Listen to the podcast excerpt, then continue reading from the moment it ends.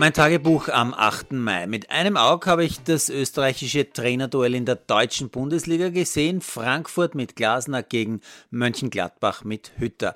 Aber ah, die Hütters Truppe geht schon nach vier Minuten in Führung. Das ist auch der Pausenstand. Nach 90 Minuten endet das Duell aber 1 zu 1. Die Bayern spielen gegen Stuttgart 2 zu 2.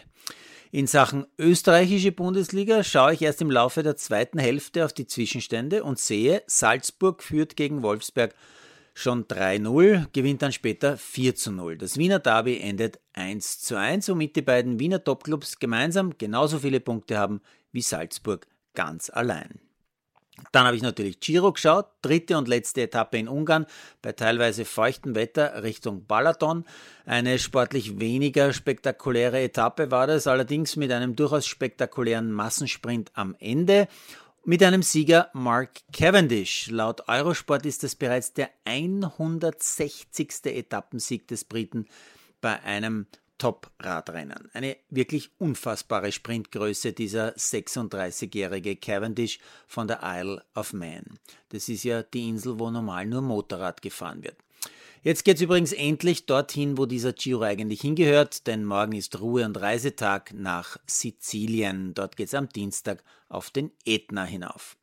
Auf der Zone habe ich heute auch einmal wieder Frauenhandball gesehen und zwar international. War ganz interessant. Im Finale des EHF-Pokals waren gleich zwei spanische Mannschaften. Gran Canaria schlägt den Titelverteidiger Malaga mit 21 zu 17. Rückspiel am 14. Mai. In der Frauen Champions League hingegen keine spanische Mannschaft mehr dabei. Dort stehen Metz, Christiansand, Eisberg und Gjör im Halbfinale.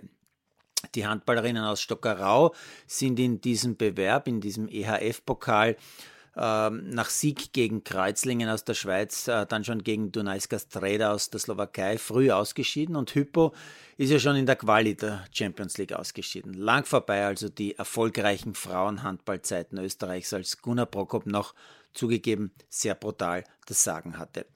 Ich wechsle zum Eishockey, schaue mir das letzte Vorbereitungsspiel der Österreicher gegen Deutschland an.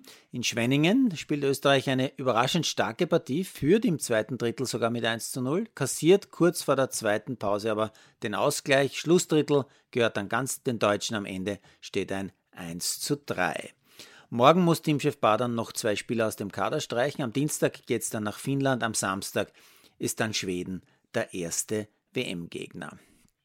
Leider nicht sehen konnte ich den Mountainbike-Weltcup in Albstadt, hat leider, soweit ich weiß, keine der größeren Stationen übertragen. Daher habe ich den ersten Podestplatz der 20-jährigen Tirolerin Mona Mitterwallner im Cross-Country-Weltcup leider verpasst. Sie ist heute Dritte geworden. Laura Stieger ist Sechste geworden. Ja, die zwei pushen sich da langsam zu absoluten Weltklasse-Mountainbikerinnen. Und schon letzte Nacht habe ich im Familienkreis NBA geschaut, Spiel 3, Bucks gegen Celtics. Tolle Partie, trotzdem bin ich zur Pause schlafen gegangen. Hat immerhin bis weit nach Mitternacht dann gedauert, das Match. Aber beim Muttertagsfrühstück hat man mir versichert, dass es bis zum Schluss mega spannend war. Daher habe ich mir dann noch die letzten 10 Minuten angeschaut und gesehen, wie der lange Grieche Ante der Kumpo mit seinen Bucks 103 zu 101 gewinnt. In der Serie steht es jetzt 2 zu 1 für Milwaukee. Und erwähnen muss ich auch noch die NHL, da sind die Playoffs im Gange. Gestern in vier Spielen 34 Tore gefallen. Mit dabei auch Michi Raffel mit einem 4 zu 2 der Dallas Stars gegen die Calgary Flames.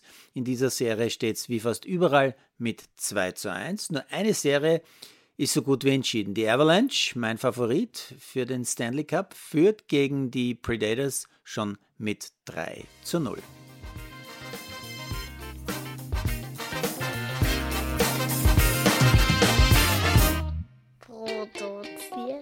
Malderino Chiesis.